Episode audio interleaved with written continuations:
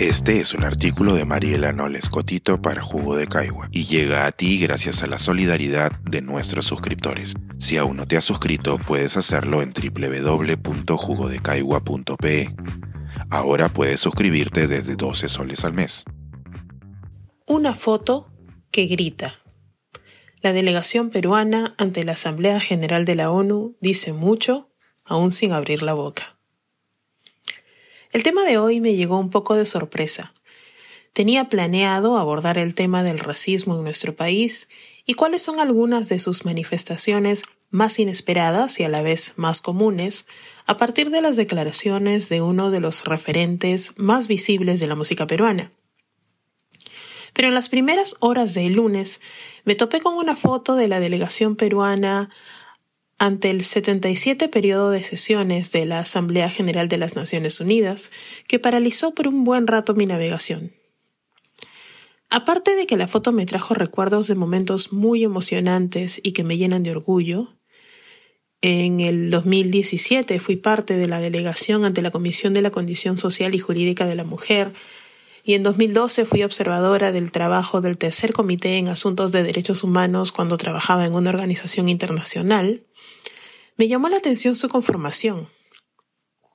Son pocos los países, además de aquellos culturalmente determinados, donde no hay, por lo menos, una mujer en la delegación nacional. Al ver la foto, no pensé en meritocracia, representación o justicia, porque si bien esos son los argumentos correctos, mi malestar no provino de un análisis social de lo local, sino desde lo tremendamente simbólico de esa imagen para las audiencias que siguen las sesiones aquí y en el mundo a través de UNTV, además de para quienes la observan en vivo y en directo en la gran sala de la Asamblea General. La Asamblea General de la Organización de las Naciones Unidas se reúne presencialmente en Nueva York todos los años de septiembre a diciembre. Es un foro de alto nivel donde los 193 países miembros se reúnen a conversar, negociar y consensuar una serie de decisiones bi y multilaterales que pueden traducirse después en legislación interna, decisiones de política pública y líneas de atención en el contexto de la política internacional.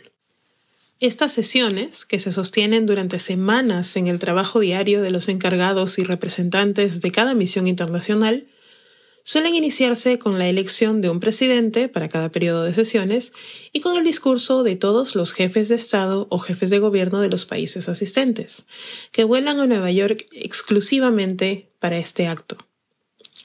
Como lo menciona el video explicativo de este año, este espacio es el escenario de las grandes ligas de la diplomacia internacional. Por eso, si bien para el ciudadano peruano promedio no se trata de un periodo particularmente relevante, sobre todo porque la prensa nacional no suele prestarle mayor atención a esta cumbre ni compartir la importancia de sus acuerdos, lo cierto es que muchos de los ojos del mundo están posados allá, sobre todo durante esta semana. No solo otros gobiernos, sino también organismos multilaterales, estudiosos del derecho internacional, organizaciones de derechos humanos, ciudadanos de a pie, amigos y enemigos. Este es un espacio donde lo que se dice importa. Y también cómo se dice, quién lo dice y qué se deja de decir, quién se sienta dónde, quién está presente y quién o quiénes no están. Si no, recordemos el desafiante discurso de Muammar Gaddafi en el 2009, que duró 96 minutos, o las cuatro horas que se tomó Fidel Castro en los 60 en su discurso oficial, cuando normalmente se solicita a las autoridades nacionales que no tomen más de 15 minutos en su exposición.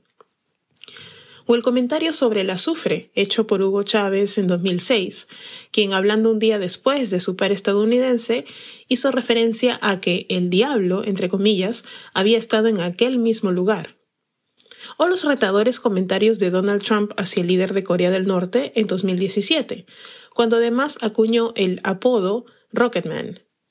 Todos fueron incidentes con repercusiones a nivel internacional.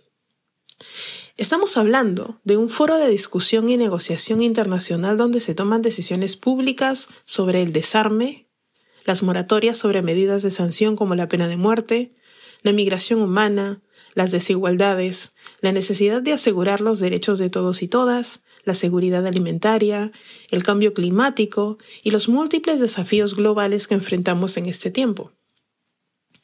Un foro donde las declaraciones iniciales del Perú suelen ir por la línea de las apuestas nacionales por la igualdad, la inclusión, la garantía de derechos y las tareas pendientes para el Estado, así como sus principales compromisos. Nuestro país no suele quedar mal. Si acaso solemos ser un poco tibios y nos acomodamos a las tendencias menos conflictivas. Valdría la pena, sin embargo, si algo nos puede quedar de aprendizaje luego de la foto de esta delegación, el prestar un poco de atención o un mayor ojo político a lo que no decimos. Los silencios y sobre todo las ausencias gritan demasiado fuerte. Pensar, escribir, editar, grabar, coordinar, publicar y promover este y todos nuestros artículos en este podcast cuesta y nosotros los entregamos sin cobrar. Contribuye en www.jugodecaigua.pe barra suscríbete y de paso espía como suscriptor nuestras reuniones editoriales.